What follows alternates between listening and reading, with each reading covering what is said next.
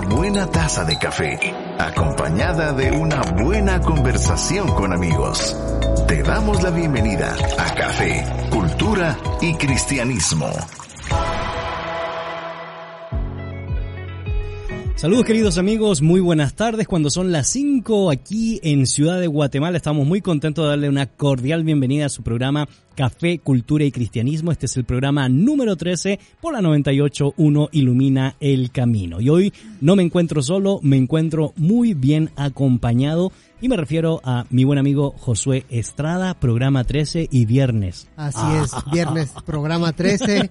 Viernes, bueno, no es 13, No es pero 13. ¿qué, ¿qué día es hoy, por cierto? 24, creo. Así si es. no me equivoco, ando medio perdido. Pero bueno, gracias Gonzalo. Feliz de ¿Vienes estar de otra familia vez. supersticiosa o no? Este, no, fíjate que no, en, en mi casa nunca fue mucho de superstición, o sea, hacíamos lo normal del año nuevo, salir a correr, barrer la casa, poner unos ajos en la puerta, pero, ah, pero no, o no sea, era supersticiosa. es, es lo normal, ¿no? Que, Pues sí, está bien. Comprar, eh, ¿cómo se llaman estos granos que se compran para fin de año? Eh, no, no sé cuál sea. Pero... lentejas, lentejas, Ah, ¿verdad? Esa no me la sé. fíjate. No, pues a, a mí me contaron. dímela para ponerla No, prueba. yo, yo no sé, la verdad no sé. Pero bueno, mis queridos amigos, hoy el programa para nada es de superstición, al contrario, lo que queremos es hablar de cultura, de razón, de filosofía, de experiencia, de belleza. Y este su programa es el espacio para poder reflexionar sobre esos tópicos. La Y mira, estaría interesante abordar las supersticiones dentro del cristianismo, Oh. porque bueno, no sé qué opines tú, pero a veces las supersticiones van entrando en la religión y, y yo- uno sí, puede es que escuchar sí. ese- cierto tipo de cosas. Ese es un bueno, buen, sería un buen programa. Vamos a pedirle a producción si tienen a bien eh, considerar ese tema. Porque yo no sé, te has dado cuenta, uno está aquí en el micrófono, pero en última instancia es producción los que deciden los, los temas que van a, vamos a exponer. Lo que sí no es menos cierto es que yo recuerdo que por un tiempo mi abuelita, que por cierto ahora en octubre cumple 100 años. Sigue 100 viva. años, Sí. Ah, 100 claro. años, o sea, 100 y años. sigue viva toda- 100 años y, Wow. y se le mira ahí tranquila, ¿verdad? Ajá. Pero yo recuerdo que ella en una época tenía abierta el Salmo 91 eh, como una forma de creer que Dios estaba cuidando su casa específicamente Claro. por tener abierto el Salmo Sí, sí. 91. Bueno, eso de ser muy de abuelita, porque te cuento, eh, mi abuelita ya falleció, por eso hablo de ella. Ah, bueno. Aquí Habla- al contrario, ¿verdad? Ajá. Hablo de ella, pero ella, eh, una de mis abuelitas tenía una Biblia en su, eh, en su carro. Y mi papá creo que le había preguntado, mira, ¿y por qué no la bajas? No, no, no, ahí déjala, ahí déjala porque me, no, no, me, Me guarda, cuida. me cuida. Entonces, supersticiones, ¿no? Eh, bueno, Y ahora la Biblia y, se y es convierte- interesante porque uno pensaría que la, la, la temática, la superstición es radicalmente condenable eh, o más bien sería pura magia, mito, inventiva, pero uno piensa en Deuteronomio 18 y parte del artilugio, la superstición, la consulta a los muertos está presente en la cultura del antiguo cercano oriente, así que dejémosla ahí, brother, porque Mejor si no no- nos vamos a picar. a picar a hablar de superstición y yo ya vi que vos sos de poner ajos eh, Sí. para fin de año, ¿verdad? Que el Señor eh, te ayude a cambiar eso. Pero estamos aquí disfrutando una buena tacita de café, un buen olorcito, porque nos encontramos degustando café de la región de Huehuetenango y de Guatemala a propósito de este mes de septiembre, eh, Josué, eh, donde se celebran 200 años de la libertad de la corona española. Y bueno, eh, Huehuetenango es conocido, ¿no? Por, también por su buen café, aunque muchas regiones realmente de Guatemala son conocidas por, por tener un café muy bueno. Y bueno, hablando también de supersticiones, el, que- la lectura del café, ¿verdad? Pero bueno, aquí no vamos a hacer lectura de, del café, sino más bien lo vamos a disfrutar, a beber y que sea el pretexto para esta conversación contigo, con los que vayan a estar y también con los que nos están escuchando. Y es interesante porque hoy el café que estamos degustando no solo viene de la región no volcánica de Guatemala, es una parte plana donde se encuentra eh, la cosecha. Yo no sé si sería cosecha, cepa, ya soy, soy, me estoy volviendo algo ignorante sobre ese tema, pero la semilla está en una región relativamente eh, plana, pero a gran altura eh, en Huehuetenango.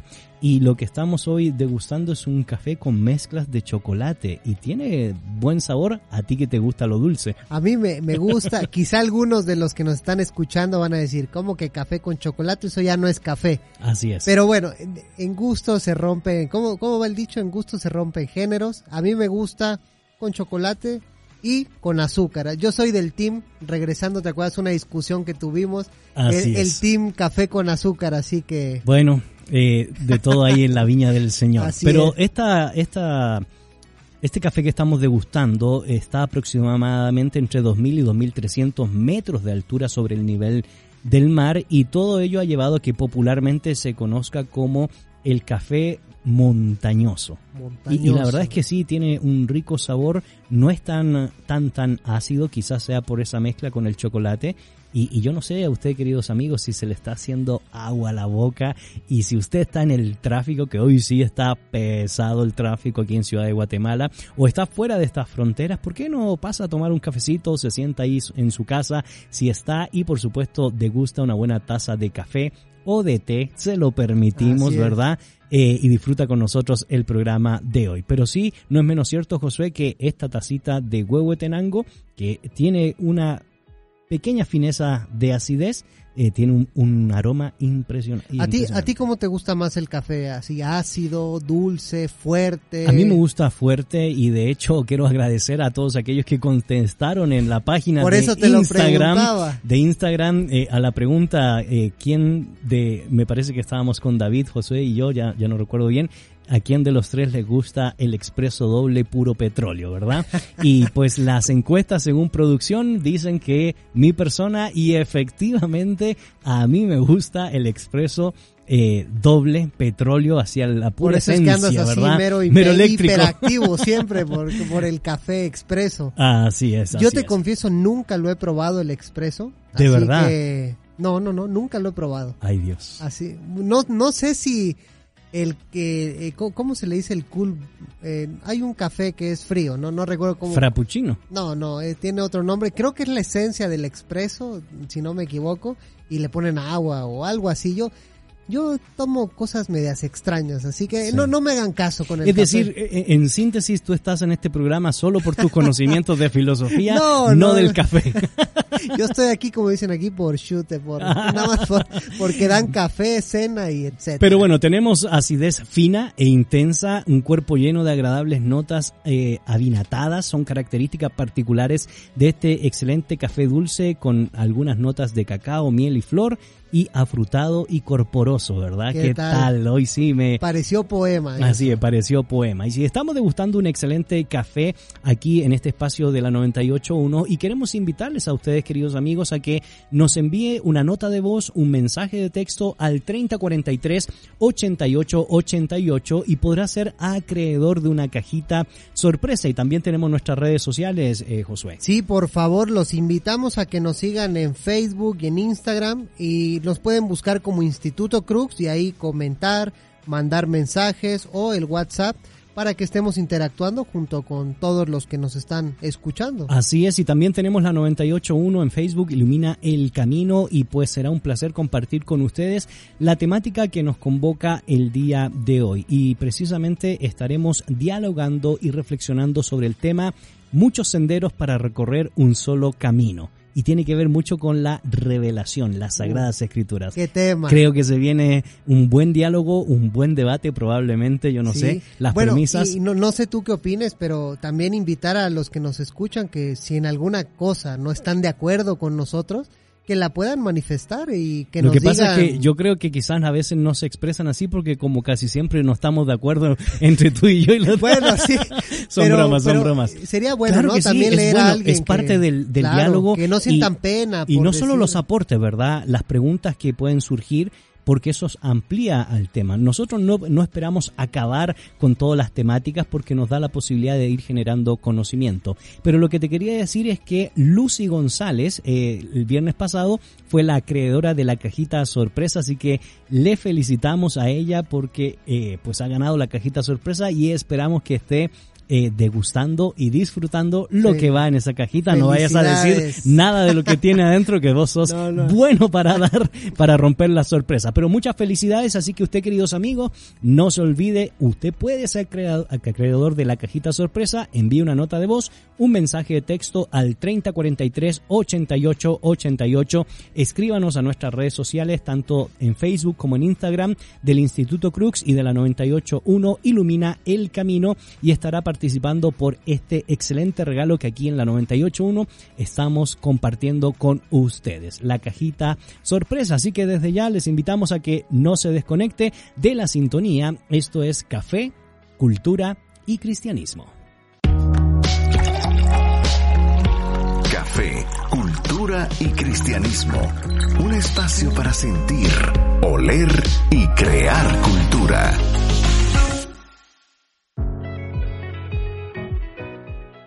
¿Qué tal, estimados? Ya estamos de regreso. Si quería gritar, ¿va? Sí, sí, sí, sí, Perdón que me, que me emocioné aquí, este.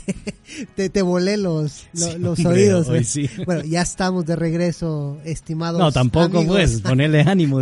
Bueno, ya estamos aquí en su programa favorito, Café, Cultura y Cristianismo, por lo menos de los viernes, me imagino. Espero que no haya otro programa. En la 98.1.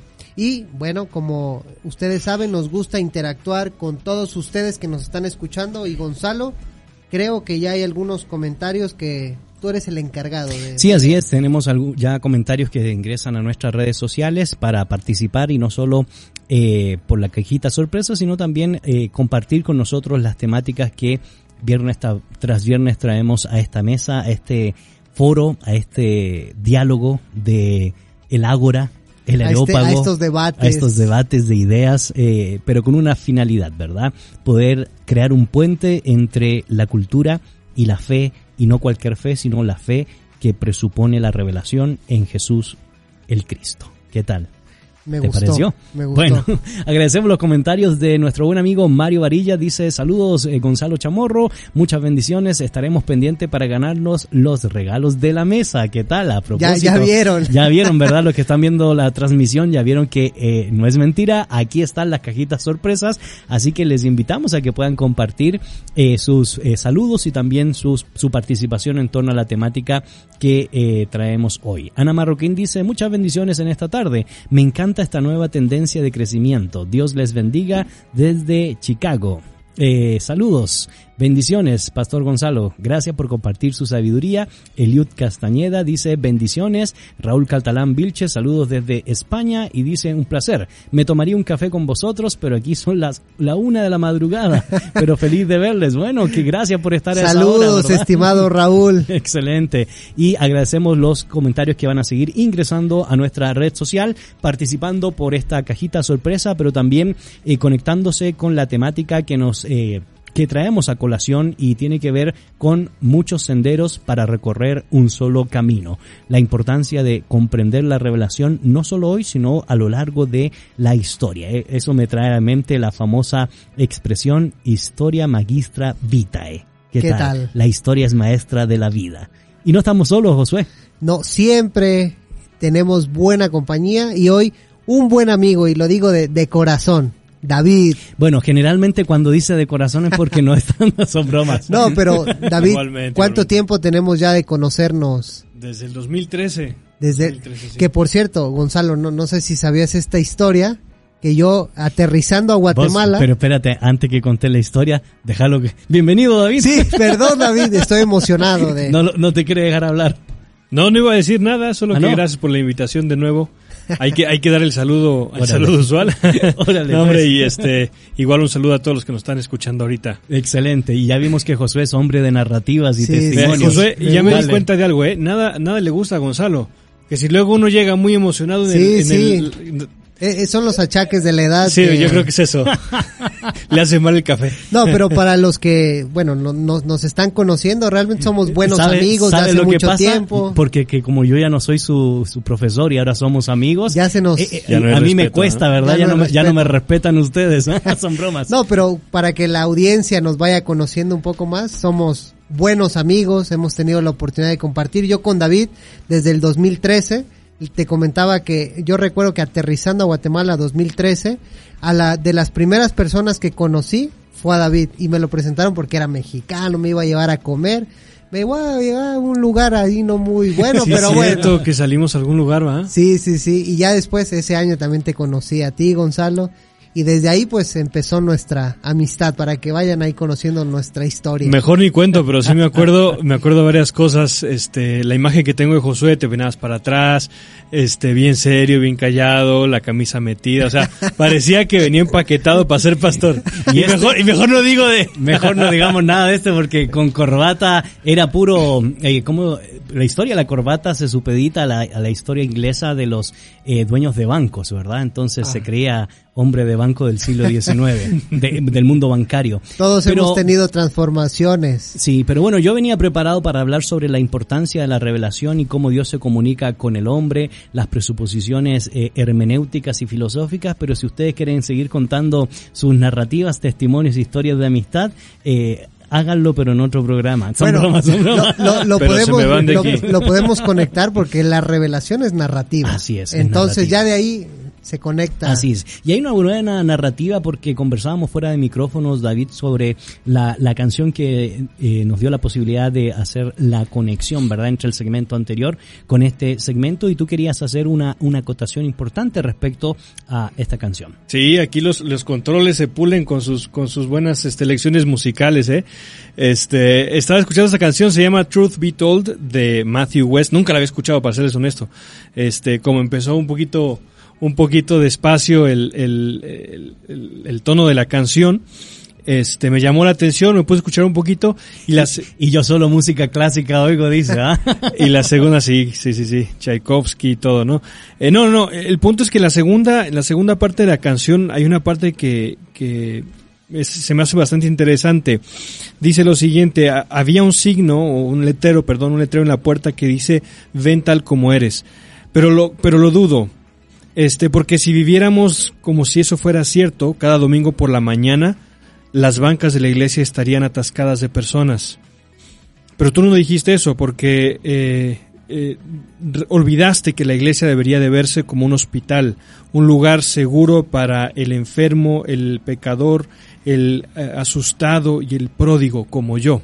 ¿No? Entonces creo que esto nos, nos enlaza un poquito con lo que vamos a estar hablando, porque es cierto, muchas veces eh, partimos desde la iglesia triunfante, la iglesia del dogma, la iglesia que guía, y, en cierta manera está bien, es parte de un enfoque, pero olvidamos la otra parte, que la iglesia también es un lugar en donde el necesitado, en donde el enfermo, en donde el hambriento, en el, el- roto, el que llega y dice ante Dios, yo no lo sé todo. Y esa es la actitud que el Señor pedía de nosotros y pide de todos, tal como lo expresó en, la historia cuando estaba el publicano, el fariseo, ¿no? Y, y- el fariseo, gracias Dios porque no soy, no soy como aquí, no soy como...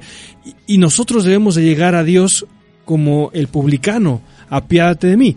Y de esa misma, y con esa misma actitud de humildad, reconociendo nuestro pecado y carencias y limitaciones, deberíamos acercarnos también al conocimiento teológico. Dios, gracias por tu revelación, pero apiádate de mí, que soy pecador y le puedo meter un montón de cosas que no tienen nada que ver contigo. Eh, estoy supeditado a mi situación social, cultural, histórica, y eso me limita. Y apiádate de mí, ¿no? Bueno, y eso es todo el programa. Acaba por- de decir la síntesis de todo lo que debíamos dialogar. T- Pero, Pero- tenés razón, tenés razón, Pero no. me gustó cómo lo conectó. Así Me es, y es interesante porque la verdad es que quisiéramos escucharle a ustedes también, queridos amigos, 3043 8888 o nos pueden enviar un mensaje a través de las páginas de las redes sociales, tanto del Instituto Crux como de la 981. Y a mí sí me gustaría que pudiéramos responder a una pregunta que creo yo que es crucial. ¿Qué significa para ustedes las Sagradas Escrituras? ¿Realmente le estamos poniendo un énfasis eh, fundamental en la revelación de Dios, en la palabra de Dios para nuestro diario vivir? ¿O qué papel juega las Sagradas Escrituras en nuestra vida? Y lo digo, Josué David, porque si ustedes que han leído la palabra de Dios eh, o que han estudiado a, profundidad las Sagradas Escrituras, eh, la Biblia es como un chat, para ponerlo en un lenguaje contemporáneo, una especie de historial de conversaciones. Eso se le de- denomina en la historia de la salvación, la historia de la revelación, donde hay una característica muy crucial. El Creador comunicándose con sus criaturas. Hebreos 1.9, Ahí tenemos un claro ejemplo. Dios habló de muchas formas y de muchas maneras. Juan 1.1 se da a conocer a los seres humanos. Romanos 1.20 nos dice que no tenemos excusa porque Dios deja su huella en la naturaleza, Romanos 1.18, 23, o en la conciencia humana, Romanos 12.2, tal cual como lo ratifica tanto C.S. Lewis eh, en su libro Mero Cristianismo como uno de los argumentos de la existencia de Dios. Es decir, ¿qué digo con esto? La historia de la vida humana, la historia de la civilización no se desconecta con la historia de la revelación, es decir, la voz de Dios, la palabra de Dios constantemente intentando comunicarse con los seres humanos, transmitiendo sus principios, sus decretos, sus estatutos y entendiendo también la respuesta que da el ser humano. Por eso la Biblia no solo es un manual de perfección filosófica moral, sino también vemos vidas caídas que vuelven a encontrarse con su creador. Bueno, dijiste preguntas muy, muy pertinentes, yo creo que muy importantes. Eh, se me ocurría también, a la gente se le puede decir, ¿por qué consideran importante la palabra de Dios? Eh, mm. A lo mejor algunos solo hemos crecido, en los que hemos crecido en ambientes cristianos, la consideramos. Bueno, eh, los cristianos eran mis papás en ah, ese entonces. Ah, ya, ahí, aclara mejor yo, todo. Yo, tuve un encuentro con el Señor. Qué bueno. Pero eh, a veces crecemos con esa cuestión de, bueno, la palabra de Dios es importante porque pues así me enseñaron, la tengo que leer y realmente no se le da la relevancia o la importancia que debería tener ni el lugar adecuado. Y con lo que decías me llama la atención porque Génesis empieza con Dios creando a través de la palabra. Y Juan recuenta esto cuando dice, en el principio era la palabra. Y recordaba una historia que era un misionero que dice que se topó con alguien, alguien de las religiones ancestrales y que el misionero iba apurado y el de las religiones quería conocer de, del cristianismo y que este misionero le entregó un un ejemplar de Juan. Y le dijo, tú léelo y después este, nos conversamos. Y dice que a la semana se lo encontró y que le dijo, oye, ¿y qué tal? Y que le dijo, mira, yo no pude pasar de la primera, de la primera oración porque, porque en el principio era la palabra. Dice, tiene, ustedes tienen un Dios muy ruidoso. ¿Por mm. qué en el principio no era el silencio? Le decía. ¿O por qué Dios no creó solo con su pensamiento? Entonces, lo que este teólogo reflexionaba es que tenemos un Dios orientado hacia afuera, orientado hacia nosotros. Y que nos orienta. Exactamente, y de hecho la creación, si es creada a través de la palabra, es porque también la creación da a conocer a este Dios, que siempre se quiere Siempre se está revelando. Así es, y tiene una orientación. Y yo creo que eso es crucial que nosotros lo podamos destacar, porque yo no sé si ustedes han escuchado, la gran mayoría de, diagnósticos o, de escépticos eh, se preguntan por qué Dios no está ahí cuando ocurren las grandes desgracias en, eh, la humanidad. Eh, en medio de tanta violencia y cuando tú lees las Sagradas Escrituras y comprendes a, a profundidad la revelación, es que en cada espacio, en cada tiempo que nosotros podemos determinar de acuerdo a la literatura que poseemos, no solo bíblica, sino también extra bíblica, Dios ha estado presente, Dios ha estado dando el camino, Dios eh, da una alta estima a la sabiduría para poder eh, para que nos vaya bien en la vida. Así que no podemos nosotros argumentar, David, que, que, Dios nunca ha estado presente en la historia cuando ha sido esencial para el desarrollo de la humanidad y de las civilizaciones. Y, la parte que, conecta con lo que estás mencionando es eh, ese, ese, principio de Dios, y más bien dicho, eh, la revelación personificada en Cristo, Él es la palabra, Él es la palabra, y cómo este, el concepto de Dios es un concepto que desde un origen, o al menos como lo conocemos como cristianos, lleva implícito, o más bien dicho, lleva este, en su origen eh, la relación. Creo que una vez hablábamos contigo que, esa es una de las cosas que distingue el cristianismo, por ejemplo, con otras religiones monoteístas. Que cuando hablamos que Dios es amor o que Dios ama, eh, en el cristianismo ese amor ya existía desde antes, porque existe una comunión, una relación. Y es una relación que eh, no, no está, no depende de lo que pueda ocurrir fuera de su creación. Es decir, ¿cómo puede Dios ser un Dios de amor cuando no existe una relación fuera de ese Dios mismo? Entonces, un Dios que no tiene esas, esa cualidad que tenemos nosotros como la Trinidad, em, pues sería un Dios que no podría ser amor porque no tiene un otro. No tiene un semejante. Y, lo que dice tú, David, es esencial porque tú cuando haces un estudio de las religiones comparadas, las religiones eh, axiales o preaxiales mayoritariamente de tradición oral o donde hay un personaje que nos enseña sabiduría, nos enseña moralidad, que en última instancia es filosofía moralista de la religión, hay un gran distintivo.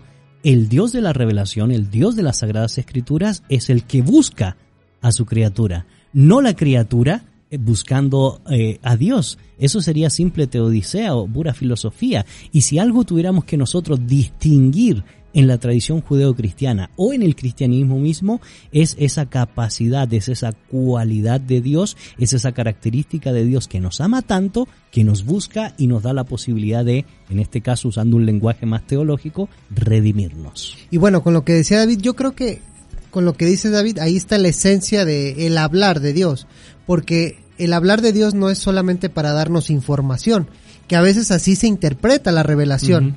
Uno dice, ¿qué es la si uno fuera a la calle y dice, ¿qué es la revelación? Dirán, bueno, es algo que Dios ha dicho. Aprenderse de memoria Juan 3.16. O, o, aprenderse, pero la revelación, o sea, ¿qué, qué, ¿qué quiere Dios con revelarse? Algunos dirán, bueno, dar información. Y muchos tomamos la Biblia solo como un manual de información, es decir, vamos para ver cómo creó el universo, cómo funciona o buscar cierta información, pero es que el meollo del hablar de Dios es que nos está invitando a una relación, a que convivamos con Él. Y eso lo vemos a través de todos los libros. En este como eh, este filósofo Carl Jasper tenía una una una definición de una lucha amorosa, es decir, Dios se está revelando, dándose a conocer, luchando amorosamente para que nosotros caigamos en la cuenta de que Él nos está hablando, está ahí invitándonos a una eh, a una relación personal con él. Y eh, yo creo que ahí está el meollo de lo que es la revelación. premisas se encuentran muy bien en el Antiguo Testamento y en el Nuevo Testamento hay un, cuadro muy paradigmático que nos sigue ayudando a nosotros a entender cómo Dios busca aclararle las ideas al ser humano. Y la pregunta la hace Juan el Bautista. Eh, ¿Eres tú el Mesías? Y, y, esa pregunta es clave porque eh, no solo se la hizo él, se la estaba haciendo todo judío que tenía una alta expectativa del advenimiento del Mesías. La, se la hizo eh, Rembrandt en el cuadro del Hijo Pródigo, se la han hecho los grandes pintores, artistas, músicos a lo largo de la historia de la humanidad, inclusive científicos, y Dios se encarga de dar la respuesta a esa pregunta que es crucial, es decir, eh, la respuesta que uno encuentra en el Nuevo Testamento, Colosenses 2.9, porque en él habita corporalmente la plenitud de la deidad, Hebreos 1.3, el cual siendo el resplandor de la gloria y la imagen misma de su sustancia, y quien sustenta todas las cosas con la palabra de su poder, y ahí comienza a desarrollar todo el argumento respecto a la gran pregunta quién es el Mesías. Y finalmente, 1 Juan 5.20, pero sabemos que el Hijo de Dios ha venido y nos ha, nos ha dado entendimiento para conocer lo que es verdadero, porque el juego de la verdad en la revelación es un elemento crucial. ¿Y sabes qué me llama la atención de todo esto?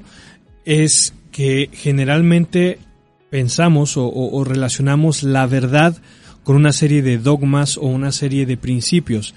Y eso en cierta manera tiene lógica, pero hay un gran peligro que subyace a, esa forma de entenderlo, porque si nosotros pudiéramos pensar que conocemos la mente de Dios, o si podemos pensar que nuestra forma de entender la revelación de Dios es correcta al 100, entonces estaríamos diciendo que estamos capacitados para entender la mente de Dios. Y creo que nadie podría decir eso, ¿no? Entonces estamos limitados a que nuestra, nuestra comprensión de la revelación de Dios va a estar siempre manchada o, al menos limitada por espacio, geografía, cultura, etcétera. Ahora, lo que me llama la atención es que podríamos hablar limitada también por la finitud humana, porque el hombre es totalmente distinto a Dios. Y, solo para agregar a tu argumento, David, porque si nosotros no hubiéramos quedado solo con el antiguo y la idea de que Dios es ruach, es espíritu, definir eso en categorías eh, metafísicas o físicas nos genera una complejidad mucho mayor. Sin embargo, ese es un argumento importante en el cristianismo, porque Dios decide tomar forma. Es la imagen del Dios invisible. Entonces, el hecho que se haya encarnado, y no se encarnó como querían los dioses del panteón greco-latino, encarnarse para vivir los placeres mundanos, sino más bien para sufrir y entregarse por muchos, nos da una perspectiva muy rica de la revelación, David. No, pues a mí ya se me olvidó lo que iba a decir. Continúalo. Me interrumpe. Mira, es que tu, tu idea iba... eh, ya no, no, no, me es- acuerdo no, no, no, sí, sí me acuerdo, sí me acuerdo. Hablando de cocodrilos voladores, dice. No, aquí ya estaba echando yo corajes. No, no, no, es broma, es broma. Sí, sí me acuerdo. Mira, eh, y precisamente como bien ustedes lo, lo, lo apuntaron, eh, se apunta, va, perdonen la redundancia, ya este, ya se me trabó la lengua. No, como ustedes lo mencionaban, se apunta al hecho de Cristo, de Jesús como la figura central. Y hay cosas que uno, si lee entre líneas, debe de notar. Por ejemplo, imagínense que Jesús después de morir y resucitar, pasa tiempo con ellos y les dice, ¿saben qué? Oigan, miren, ¿se acuerdan de esto? Ah, pues me refería a, a- a mi muerte. ¿Se acuerdan de esto otro? Ah, pues, o sea, Jesús tuvo toda la capacidad de quedarse como un Pablo y explicar su serie de verdades, o tal vez lo podemos comparar con otras figuras mesiánicas en otras religiones, pero no lo hizo. O sea, si, se- si, si nos ponemos a notar que, que después de su muerte pasa muy breve tiempo hasta que él se va y le dice, ¿sabe qué? El Espíritu Santo los, los guiará a toda verdad y lo recibirán en, ustedes, ¿no? Recibiréis poder cuando haya venido. Y se va. O sea, eh, ¿por qué? Jesús, Jesús no necesariamente apuntó a serie, una serie de verdades. Esa serie de verdades apuntaba a él mismo. Y recordamos las, las declaraciones de Juan. Yo soy el camino, yo soy la verdad, yo soy el pan, la luz, yo soy. Él, a fin de cuentas, todo apunta hacia Él. Y en muchos casos olvidamos eso y nuestra eh, teología, nuestra doctrina, nuestra forma de entender la fe, en lugar de apuntar a Cristo, apunta hacia la mm, inmutabilidad, perdonen la palabra, hacia, hacia el- al- lo no cambiante de nuestro set de dogmas, de, de- Claro. de- de conceptos. Entonces, es decir, a lo que voy con esto. E- Es, es que al final esa ha sido la historia, una buena parte de la historia de la cristiandad, que nos centramos tantos en las normativas que nosotros hacemos, seres eh, finitos, eh, que obviamos la figura de Jesús de Nazaret como la posibilidad que nos ayuda en volver al redil o al punto de encuentro o al punto de partida de todas las cosas. Claro, y, y ahorita no me acuerdo bien la historia, ustedes me podrán ayudar. eh, de, de ahí algo parecido expresaba Gandhi, ¿no? No me acuerdo quién, quién, quién nos contó, creo que tú, Gonzalo, Sí, ¿te acuerdas? Le- interpretando el Sermón del Monte. Pero que Gandhi decía, bueno, eh, me sería cristiano por el Jesús de los cristianos, pero no por su... No por los, No por los seguidores. no por los es. seguidores. Bueno, ¿no? de hecho él decía que era cristiano, pero no en el sentido sectario. O sea, que Mm. sí era cristiano de que le creía a Jesús, de hecho fue su gran inspiración, pero no le gustaba llamarse cristiano en el sentido sectario de, de adherirse al- a, la cristiandad, por Ahora, decirlo de alguna yo manera. quiero dejar algo lanzado en la mesa antes de hacer una pausa, porque eh, los tres estamos convencidos aquí que eh, la, la importancia de la revelación, eh, Cristo es el Señor de la historia y nuestro enfoque debería estar, a pesar de las diferentes los diferentes dramas que se han dado en la, en la historia de la humanidad, los diferentes lugares geográficos de cómo se ha entendido la revelación, Cristo tiene que seguir siendo el centro de nuestra, nuestra fe, nuestra moralidad y nuestra espiritualidad. Pero eso no es fácil transmitirlo en la época en la cual nos encontramos. ¿Por qué? Porque los absolutos morales no son un distintivo de esta era tan relativista. Los puntos de partida no son reconocidos como un elemento indispensable para definir metafísicamente hablando la esencia de la humanidad, la esencia del cristianismo. Así que, ¿cómo poder responder bajo esas circunstancias en un ambiente posmoderno como el que nos encontramos? Es de lo que estaremos intentando dialogar después de esta pausa. Te recordamos, 30 43 88 88, Instituto Crux 98 Ilumina, puedes ser acreedor de la cajita sorpresa y te invitamos a que respondas a estas preguntas que hemos planteado en el primer segmento del diálogo que trajimos a, esta mesa. ¿Qué importancia tiene para ustedes las Sagradas Escrituras en la formación de nuestra moralidad, nuestra espiritualidad y nuestro eh, sentido de ver las cosas y de las realidades del el espacio, el cosmos y todo lo que nos rodea. Esto es Café, Cultura y Cristianismo. Café, Cultura y Cristianismo. Un espacio para sentir, oler y crear cultura. Amigos, ya estamos de regreso en Café, Cultura y Cristianismo. ¿Te gustó más esa entrada? Vaya que no gritaste. Ok, para que no te... Y estamos, bueno, estoy aquí con David, con Gonzalo, y seguimos platicando del tema de la revelación, pero antes, pues Gonzalo, tú tienes algunos comentarios que Así leer. es, queremos agradecer los comentarios que ingresan al WhatsApp 3043-8888, también a nuestras redes sociales, tanto del Instituto Crux como de la 981 Ilumina el Camino. Dice, saludos staff, pan, panel, comunidad virtual, un abrazo fuerte a cada uno de ustedes, lo que hacen posible este programa, programón. Dice que la gracia del Señor sea con nosotros. Saludos en especial al gremio de abogados en nuestro día. Feliz sí, día del abogado, es cierto. Feliz día del abogado. Su amigo Yasli Pastora, gracias Yasli, siempre en sintonía la 98.1, es cierto. Aprovechamos de enviar un saludo a todos aquellos que defienden la Duralex. Y los que son honrados sobre todo, los- aquellos es. que quieren. Yo ya vi que a vos te han quedado mal algunos, Sí, ¿verdad? sí, sí.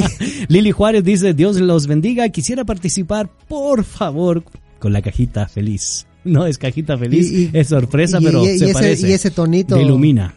Bendiciones. Así es. Bendiciones amigos, dice, ya estamos en sintonía desde el tráfico. Que tengan una excelente tarde. Atentamente, Gaby Contreras. Y Henry dice, en mi vida la palabra de Dios ha sido fundamental. Mi pregunta es cómo alguien que no tiene experiencia y ahí me la cortaron y pues ahí agradezco que me la completen, ¿verdad? Eh, que no o, tiene o experiencia. no, que vuelva a escribir Henry, Así es, ¿verdad? Probablemente, así es. Pero gracias por estos eh, comentarios y aportes que nos llegan. También eh, Sebastián Monterroso dice, quiero participar por mi cajita. Saludos, Sorpresa, Sebastián. ¿verdad? Saludos, saludos. Excelente. Bueno, solo, queridos- solo acércate y aquí te la damos. ¿Qué tal? Bueno, yo voy hablando, ¿verdad? Por bueno, si Entre tú Josué quieres- y yo se la damos. Así es. Queridos amigos, si estamos reflexionando sobre la importancia de la revelación de Dios y el tema que nos convoca eh, en esta tarde es muchos senderos para recorrer, pero un solo camino. Y ese camino lo dejamos claro en el primer se- segmento de que es Jesús de Nazaret. Jesús es el camino, la verdad, eh, la vida y solo por medio de él o a través de él podemos tener entrada al Padre. Y bueno, quizás eh, decir e enfatizar eh, que Jesús es la revelación Así con es. R mayúscula, la es revelación. la imagen del Dios invisible. Exactamente, es decir, todo apunta hacia Jesús. Y Exactamente. Jesús nos dice todo lo que se puede hablar de Dios. Claro, nos cuesta entenderlo, pero Jesús ha dado a conocer al Padre en así. Así es. Fíjate que justo Bueno, Juan 1.1, Juan 1, eh, 2, 1.14 y Juan 1.18, ¿verdad? Eh, se hizo, se encarnó, habitó en medio de nosotros. nos lo ha dado da a conocer. Así es. Sí, sí, sí.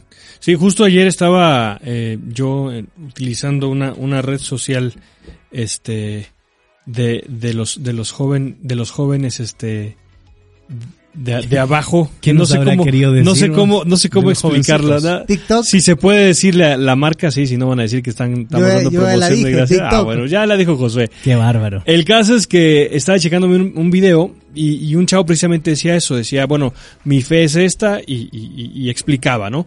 Pero decía en el mismo video y estaban platicando con otra persona, pero a mí me cae muy mal cuando la gente quiere imponer o quiere decir que esa es la religión. O sea, no, no tiene sentido que ahora hablemos de que esta es la única religión o que yo quiera imponerle a otra persona.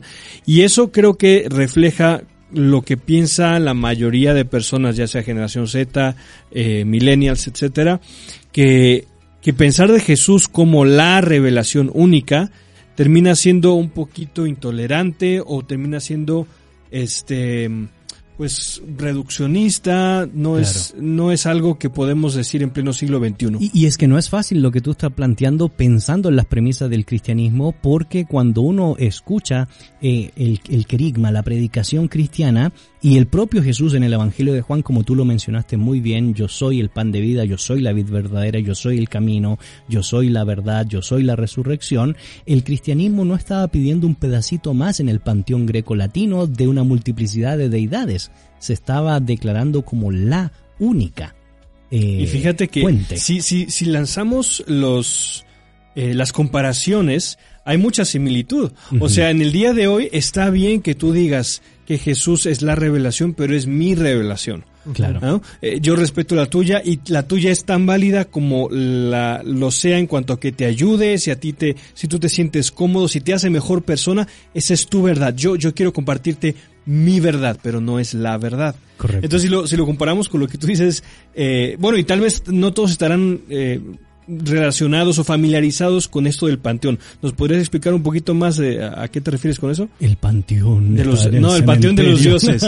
Bueno, y relacionado con lo que Pablo dijo, ¿no? Sí, sí, hay toda una estructura en el mundo griego que posteriormente lo copia. En Roma lo único que hace es ponerle títulos latinos a, a, las deidades mitológicas de, de la Grecia clásica, sobre todo porque la vida se entendía y se explicaba en términos de mitos antes de la filosofía racional o la filosofía del logos, y todas esas premisas se copiaron en el mundo eh, romano. Por eso cuando uno dice el panteón greco-latino es un cúmulo de deidades que respondían a las preguntas existenciales que hacían los seres humanos, aplicadas en la agricultura, en las lluvias, en el cosmos, en las estrellas, y es un intento, es una, es una teodicea, es una filosofía la religión de parte de los seres humanos por construir deidades que expliquen los fenómenos de la naturaleza.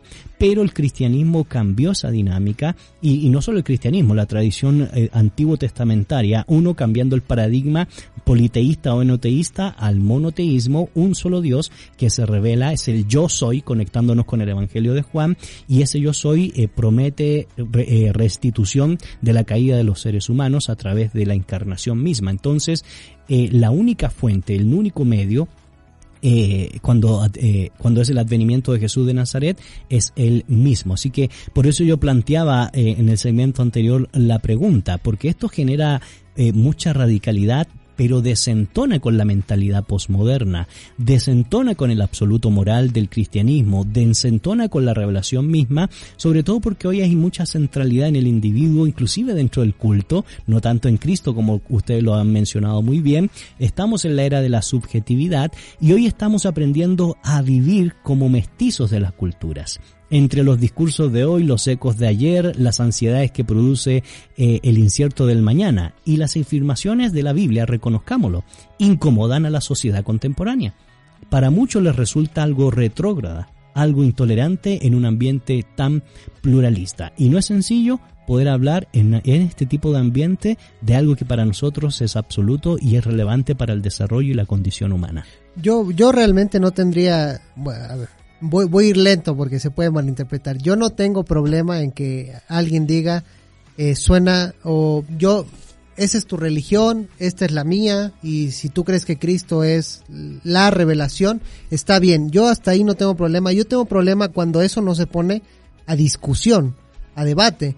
Porque eh, la mentalidad, vamos a ponerle posmoderna, o no, no sé si decirle tanto posmoderna, pero la mentalidad actual es decir, yo tengo mi verdad me quedo con mi verdad, tú tienes tu verdad, pero de ahí no, no se abre el debate de, bueno, vamos a, a comparar, vamos a dialogar, vamos a ver. Sobre todo, perdona José, porque la gran mayoría que nos acusa a los que tenemos una fe en Jesús o presuponemos la fe judeocristiana, nos acusa de dogmáticos, nos acusa de radicales. Y cuando algo dice vivimos en una era relativa, ya eso es una radicalización del pensamiento. Entonces están haciendo exactamente lo mismo de lo que nosotros presuponemos. Decir que el pensamiento relativo es una dogmatización dogmática. Así, y bueno, yo, yo insistiría en, en, el debate, en la conversación entre diversas posturas y ahí pronto va a ir saliendo a relucir yo creo que, que la verdad, la comparación. Eh, hay un teólogo eh, no, de apellido Licona que él decía que, bueno, al enfrentarse ante todas las religiones, él que hizo, comparar. Él dijo, y, y que él como que hizo una profesión o antes de empezar, él dijo, yo voy a investigar budismo, hinduismo, islam y otras religiones y voy a ser honesto intelectualmente y si el cristianismo no es verdad, yo estoy dispuesto a abandonarlo. Pero después de todos los estudios que hizo, de, sobre todo de la resurrección y de otras cuestiones, pues él dijo, llegué a la conclusión que el cristianismo es verdad, parece ser la religión verdadera, pero a lo que voy es ese diálogo, esa investigación y no solo quedarnos en el bueno, esa es mi verdad, esa es tu verdad y ya, no, de ahí no nos movemos. Siempre hay que intercambiar ideas. Así Porque así, así el pensamiento va avanzando. Y eso no significa que nosotros como cristianos estamos negando la revelación de Dios, estamos negando que la palabra de Dios es útil, es eficaz, nos instruye, nos retroalimenta, etcétera, etcétera. Lo que estamos dejando claro, creo yo, en este programa es que a la hora de definir la vida, de definir la moralidad, de definir la espiritualidad, necesitamos un punto de partida y un punto de llegada. Y el nombre es es Jesús de Nazaret, independientemente de nuestros acercamientos muchas veces o de nuestros énfasis a la palabra eh, de Dios. Lo digo porque eh, David, tú tienes cuatro premisas que creo yo que son fundamentales considerarlas a la hora de cómo estamos interpretando las Sagradas Escrituras y, y, lo digo porque claro, en este ambiente relativista podemos decir muchas cosas de las Sagradas Escrituras, pero si no tenemos a Jesús como el eje o el ente de nuestra interpretación, ah, eso termina siendo cualquier cosa. ¿Sabes que se me venía a la mente que los primeros cristianos fueron perseguidos precisamente por decir que Jesús ah, no hablamos era de, el de- Curios, ¿no? El Señor. No hablamos de los mártires, por ejemplo. Exacto. En cambio, ahora, ahora decir en público, Él es el Señor, esta es la verdad, suena igualmente chocante para las personas del día de hoy. Claro. Y, y la pregunta sería, ¿cuántos cristianos estarían dispuestos a decir, pararse al frente y decir, no, esta no es mi verdad, esta es la verdad? Sería muy, muy difícil. ¿no? Porque la verdad es una persona y esa persona Exacto. es un camino que lleva a la vida. Exacto, exacto. Ahora, eh, dejando eso no al lado en cuanto a importancia, sino en cuanto a, Para a orden de, de- de- de contenido, eh, me gustaría apuntar algo, algo también eh, relacionado. Primero, siempre que nos acercamos al hecho de Cristo como persona, nos vamos a acercar con determinada mentalidad, ¿no? Por ejemplo, una persona que vive en un país este asiático y de y de nuevo eh, me disculparán por las generalizaciones pero eh, en esos países por ejemplo cuando tú te acercas a una persona que en rango es superior a ti tú te inclinas de cierta manera más eh, hacia adelante que él sea esto maestro sea esto eh, una persona de, mayor edad, etcétera. La cuestión de respeto, la cuestión de, honor, la cuestión de jerarquías es muy marcada. Más marcada, me atrevería a decir yo, que en nuestros países, mucho más marcada. Entonces, en esa cultura, cuando hablamos de Jesús es el Señor, ellos lo van a entender de una forma diferente a lo que lo puede entender una persona de nuestras culturas.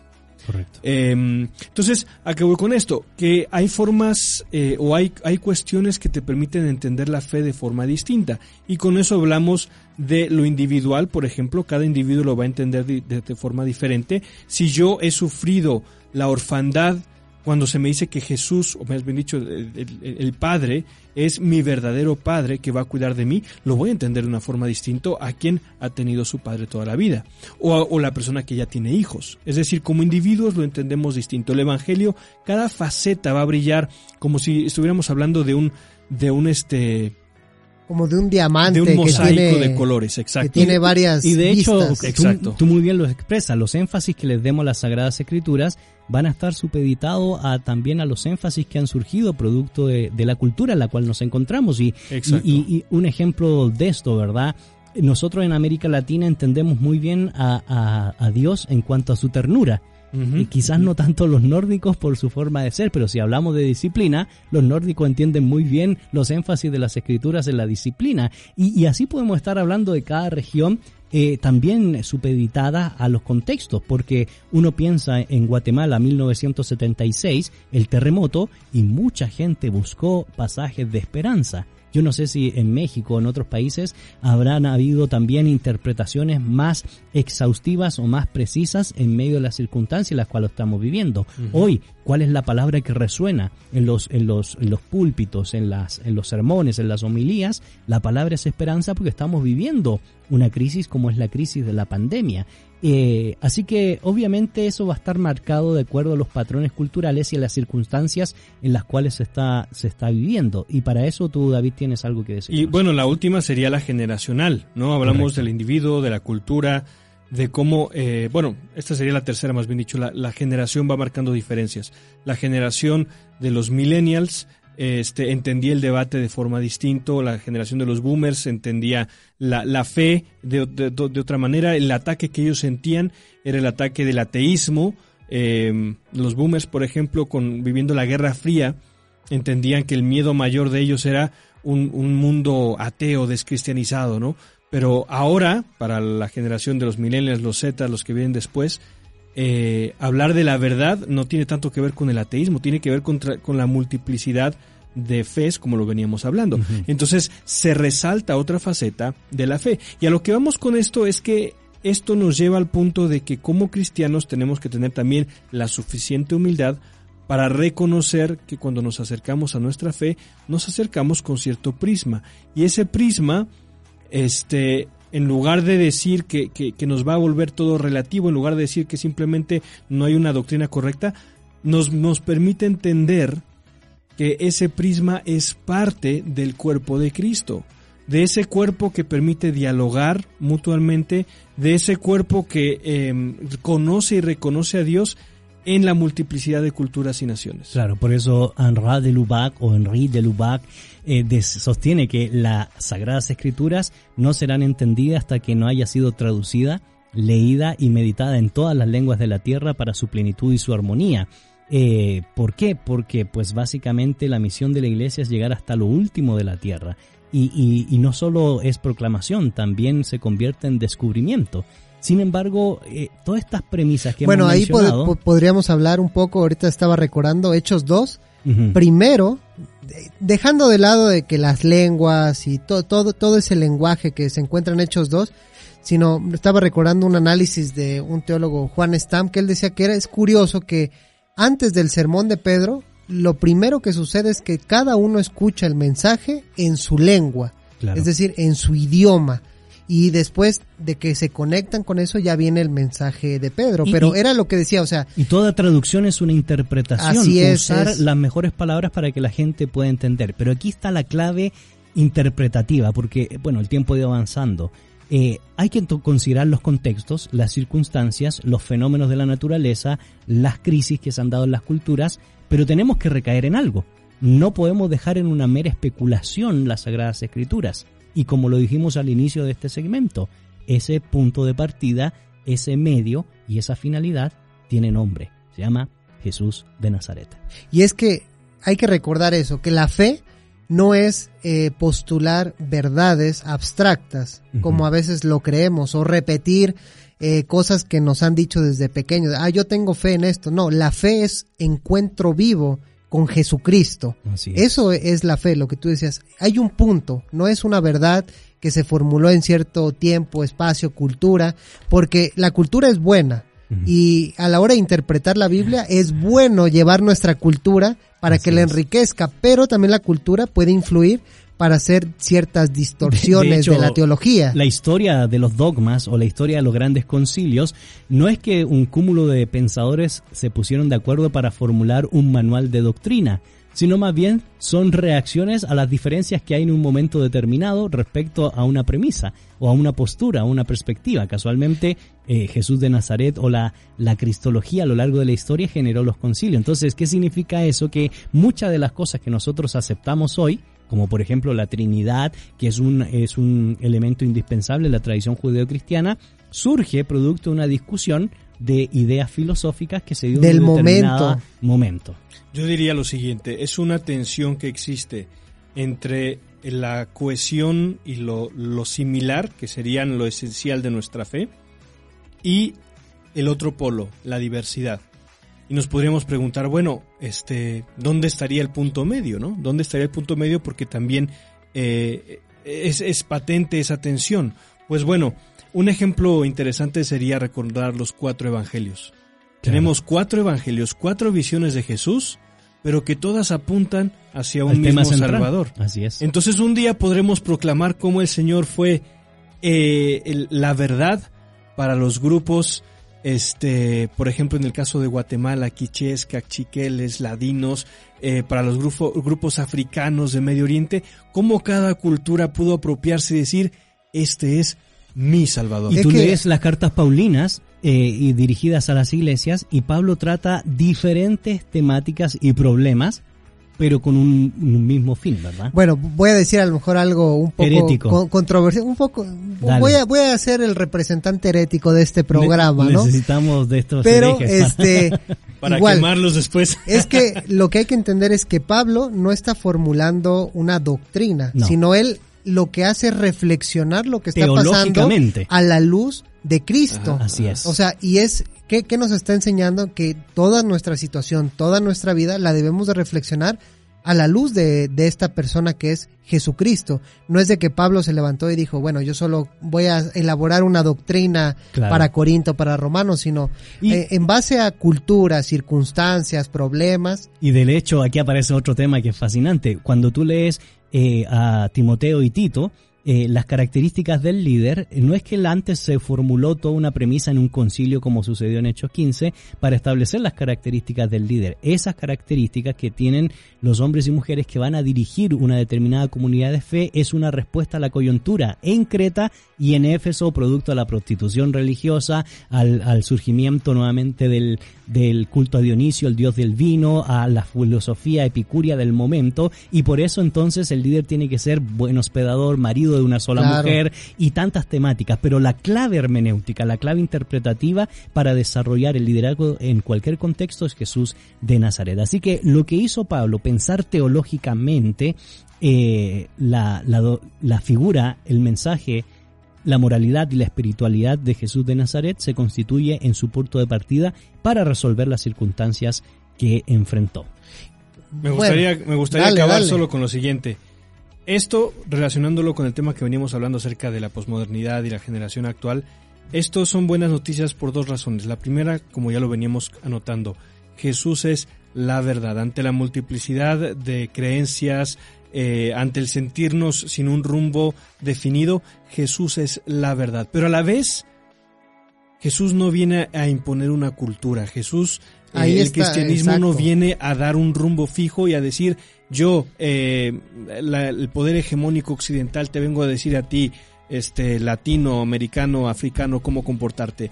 En, en, en la visión de los, de los últimos días se nos dice que toda lengua confiesa mm. Jesús. No es solo, un, no es solo una, una lengua, cada lengua en su cultura, en su situación histórica y geográfica y cultural, confiesa que Jesús es el Señor. Por eso me gusta bien sí. David, porque es va la palabra, ¿va? Miren, eh, queridos amigos, yo quiero terminar con esto, este segmento. Eh, no son palabras mías, son palabras del recordado eh, filósofo del realismo eh, ruso o de la literatura tan reconocida por nosotros hoy.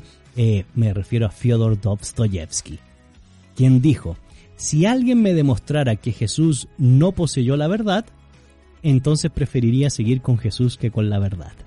¿Qué tal? ¿Qué tal? Esto es café, cultura y cristianismo.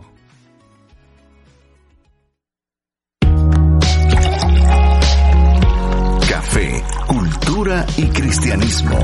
Un espacio para sentir, oler y crear cultura. Estamos de regreso, queridos amigos. Soy Gonzalo Chamorro y aquí en la casita del árbol compartiendo con dos buenos amigos, Josué Estrada, David López, y reflexionando sobre la importancia de la revelación de las Sagradas Escrituras, la voz de Dios a lo largo de la historia, reflejada, representada en cuanto a imagen, en cuanto a materia, en Jesús de Nazaret. Y qué interesante poder tener siempre, a pesar de los avatares de, de la naturaleza, de los tiempos, del espacio, tener un punto de partida, un medio por el cual nosotros adquirimos salvación y sobre todas las cosas una premisa a investigar hoy por hoy es cómo defender nuestra posición respecto a lo que implica Jesús de Nazaret. Y, yo no sé, queridos amigos, por supuesto eso sería tema para otro debate, aunque los escépticos, ateos o agnósticos hoy digan que la vida es relativa, el ser humano sí y solo sí siempre está buscando un punto de encuentro. Siempre siempre está buscando. Así es. De hecho, este Víctor Frank decía, ¿no? Que el hombre ah, es un buscador, un buscador de, de sentido. Porque Entonces, tiene un vacío existencial. Así es. Bueno, queremos agradecer los comentarios que eh, ingresan al 3043 88 88, también a nuestras redes sociales, tanto del Instituto Crux como de la 981 Ilumina. Y tenemos un saludo de Blanca Norma de López. Dice saludos a mi amado hijito David. ¿Qué tal? Ahí están las mamás. un abrazo, mamita. Eso. Luis Arana dice, aquí en el tráfico, yo quiero participar por la cajita sorpresa. Vicky Arc, saludos, dice Analú Pérez, saludos. Susana Pérez dice muchas gracias por compartir de sus conocimientos y me gustaría ganarme una de esas cajitas. Seguro no está viendo, ¿verdad? A través de las pantallas. Bueno, gracias por participar. Angie Herrera dice saludos estimados. Un verdadero placer aprender de sus conocimientos. Josué Sotz eh, dice, el hombre por sí solo no puede tener un fundamento tan sólido como lo ofrece la contextualización de las escrituras, ya que es la palabra de Dios quien nos orienta y encamina hacia su voluntad.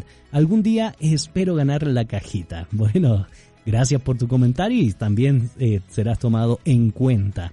Ana Lu Pérez dice, ¿a dónde se tiene que enviar la foto para participar en el giveaway?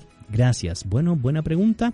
Eh, y me imagino que al 30 43 88 88, ¿verdad? Así me dice producción. Excelente. Marco Antonio Pérez dice: Saludos, profesores, que Dios los siga usando. Ah, y también quiero la cajita.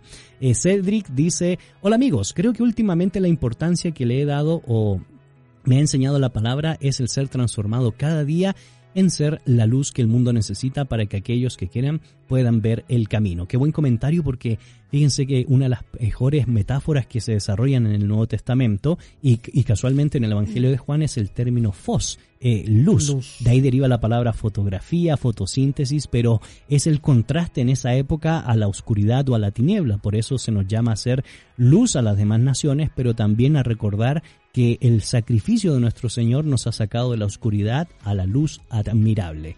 Excelente. Y eh, que Jesús es la luz verdadera, ¿no? Así es. Interesante programa. Saludos cordiales. Me gustaría participar en la cajita. Cheque Ortiz nos saluda. Y Ana Lu Pérez, gracias. Excelente tema.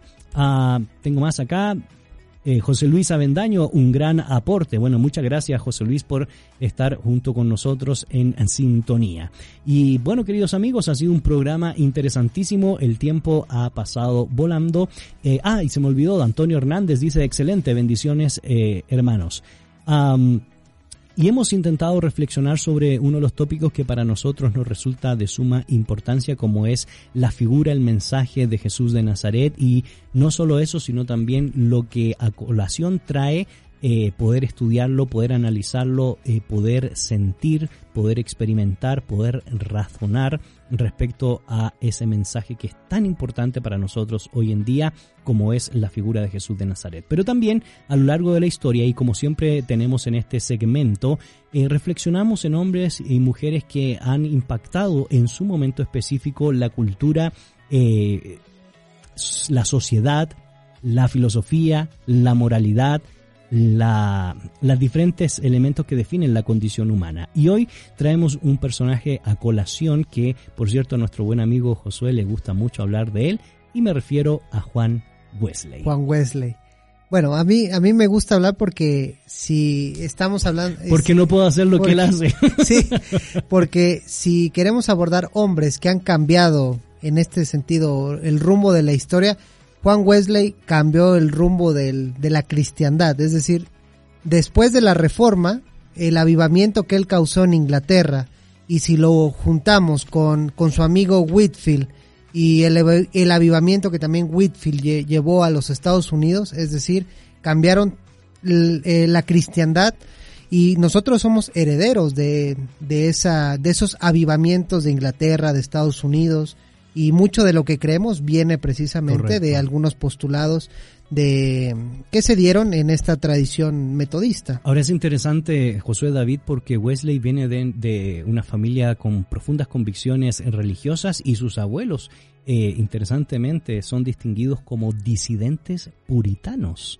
Sus abuelos, eso es lo interesante, porque sus abuelos son puritanos, sus padres se, vamos a usar la palabra entre comillas, se reconvierten al anglicanismo y hay que mencionar que el anglicanismo pues eh, se considera en cierta manera una medio vía media, aunque ellos dirían que no, que, que, sería este sería incorrecto decirlo en esos términos, pero una vía media entre la reforma y el catolicismo, ¿no? Claro.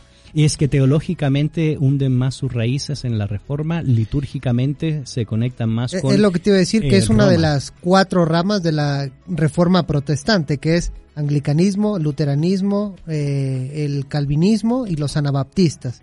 Y de ahí ya, no sé si tú... ¿Qué nivel va? Pero eh, los anglicanos están considerados como un movimiento de la reforma protestante. Ahora, es interesante porque vale la pena poner en contexto a lo que se estaba enfrentando Juan Wesley, porque si bien es cierto, la iglesia anglicana era la, eh, la iglesia oficial de la corona, En esa época estaban surgiendo varios movimientos eh, filosóficos, el racionalismo, el secularismo estaba a la orden del día y una de las premisas que acepta la iglesia anglicana o algunos teólogos anglicanos fue el deísmo.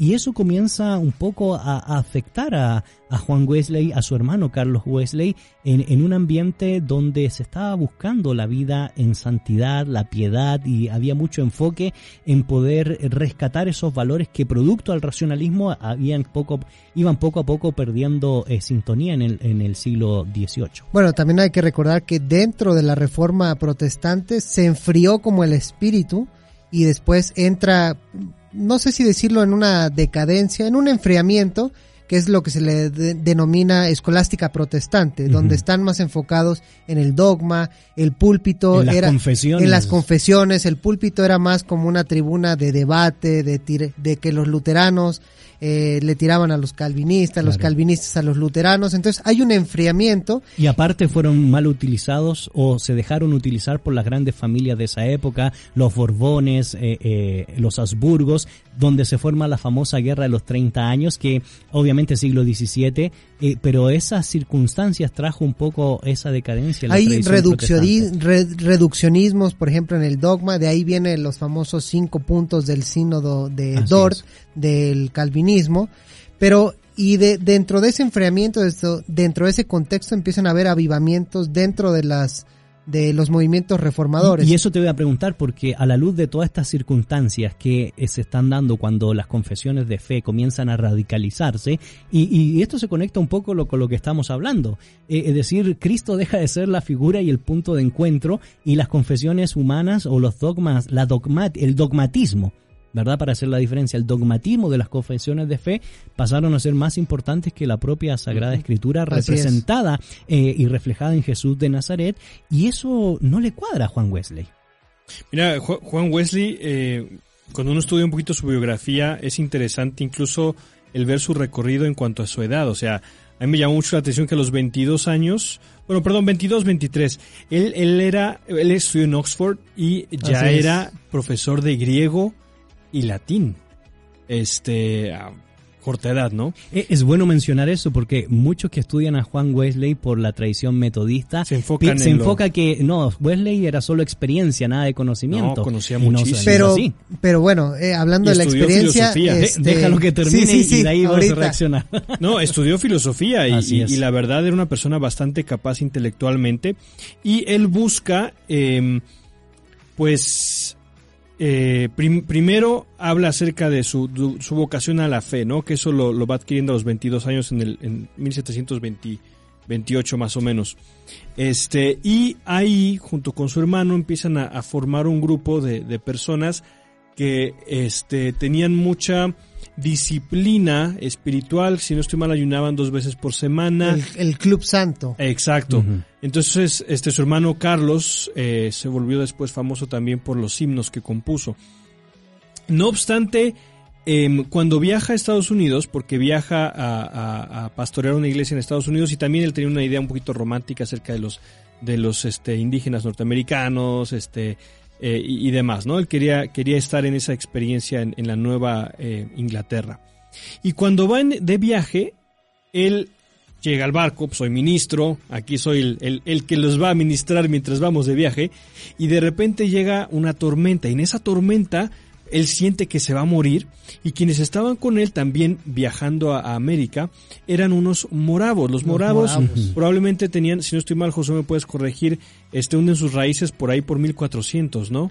No sé si vienen eh, por ahí eh, medio, medio emparentados con los jusitas, no sé si estoy mal. Bueno, sí, sí, sí, porque los moravos vienen huyendo precisamente, se topan con este un, pietista muy famoso, eh, no no es Spener, sino el, un, dirigente. Spengler.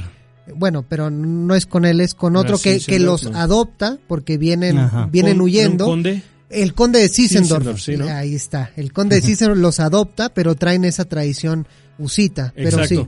Pues entonces él va de viaje y ellos estaban orando. Entonces, el momento que él siente que se va a morir, voltea a verlos a ellos y él dice, mira, yo soy el ministro y estoy muerto de miedo y estos están con una paz y les pregunta, ¿qué pasa? Y ellos dicen, no tengo miedo a la muerte, nosotros no le tenemos miedo a la muerte. Entonces ahí empieza Y le preguntan, ¿tú eres cristiano? Ajá, le hacen esa pregunta. le hace una- Ay, ay, ay. eh, se, se entrevista con un, con un líder y, y él le dice, sí, soy cristiano. ¿Y por qué eres cristiano? "Pues Porque creo en Cristo. Pero el Espíritu habla de, te habla a tu corazón y tú sabes que eres salvo. Y él dice, le respondió, sí. Pero después se puso a pensar que su respuesta había sido automática. Entonces se empieza a poner a, a dar vueltas en, en su mente sobre la veracidad. De hecho, él relata que su conversión realmente fue regresando de Estados Así Unidos es, con la experiencia con los moravos, que se le, rela- se le dice como la experiencia del corazón ardiente, y se convierte escuchando el prólogo a los romanos de Martín Lutero. Así es. Casualmente iba a mencionar eso porque como el libro de los romanos a lo largo de la historia no solo ha influido a los grandes eh, pensadores eh, como Agustín de Hipona, Tomás de Aquino, sino también casualmente al movimiento de fe o de santidad eh, eh, que los hermanos Wesley desarrollaron, a Karl Barth, y así podríamos estar mencionando cómo las grandes figuras dentro de la cristiandad siempre han versado ese cambio de paradigma o creer que una iglesia puede ser diferente frente a las realidades de este mundo con, el, con la epístola a los romanos. Pero bueno, queridos amigos, nos quedan dos minutos. ¿Qué relevancia tiene Juan Wesley en la historia? ¿Por qué es considerado uno de aquellos personajes que eh, sí pudieron tener una injerencia en la cultura, en la sociedad, desde premisas eh, cristianas? Bueno, yo lo que rescataría y lo que me encanta de Wesley es el famoso cuadrilátero teológico, que él incluye, porque a veces se disputa, ¿no? Fe, razón, experiencia, y él lo une en un cuadrilátero genial que se le llama cuadrilátero teológico wesleyano, que es Biblia, razón, experiencia y tradición. Y de ahí, a de- ya de ahí podemos interpretar si es de que la Biblia ilumina a las otras o hay una interacción eh, pues así más orgánica, más natural, pero yo creo que ese es un gran aporte del wesleyanismo. Muchos podrían pensar que estaba en contra de la iglesia anglicana, en contra del, del ritualismo de la iglesia anglicana y nada más alejado de la verdad. No, Él murió deseando que su movimiento permaneciera dentro de la iglesia anglicana, de- denunciando el, el término metodismo, no quería que se usara la palabra, este, de hecho la iglesia lo empieza como a... De, de hecho, aquí hay una aclaración histórica. Inicialmente es un movimiento de santidad. Y en Así es. 1834, no él, sino los políticos del Parlamento inglés le denominaron el movimiento de Oxford. Sí, no, no es disidente, Así por decirlo así así. es, así es. De hecho, él como que comienza a experimentar que lo, que lo sacan de la catedral, no le dan eh, tiempo de predicar, y de ahí es donde surge esta gran frase de eh, el mundo es mi catedral, ¿no? Y de, bueno, él empieza esta como eh, tradición de las este, grandes predicaciones afuera, influido por su amigo Whitfield. Así es, Sí. y eso va a influir y va a influir posteriormente a predicadores que ustedes mencionaron, en- en- mencionaron entre ellos Charles Finney o el famoso Moody, eh, creador del Instituto Bíblico de Moody, donde se comienzan a desarrollar las famosas campañas evangelísticas en plazas, en parques, en estadio, y ahí ya nos comenzamos a conectar con nuestra historia. Bueno, terminando eh, brevemente, uno, de gran parte de ese metodismo y ese movimiento puritano viene el profundo sentido de ética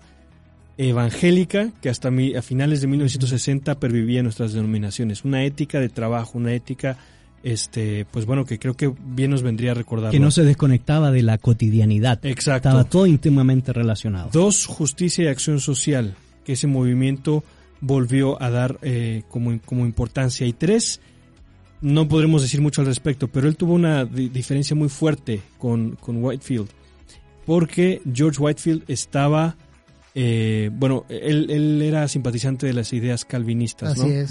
Ahora, uno que más ahora le llaman de arminiano. la gracia, ¿no? Uno más arminiano que- Exacto, pero a pesar de ello, a pesar de ello, aunque tuvieron muchas diferencias y dificultades, pudieron reconciliarse y reconocer que ambos estaban viendo probablemente aspectos y facetas distintas. Eran grandes amigos, los dos. Whitfield creo que Eso nos vendría bien a nosotros el día de hoy. Y lo que no es menos- predicar a Wesley. Lo que en no su es menos funeral. cierto que nos conecta con el tema de hoy es que a pesar de sus premisas, sus diálogos en torno a cuestiones que uno podría considerar no tan eh, eh, cruciales o fundamentales, eh, sino perspectivas, para ambos la figura de Jesús de Nazaret era radical, cabal y esencial. Y eso ha sido el programa del día de hoy, queridos amigos.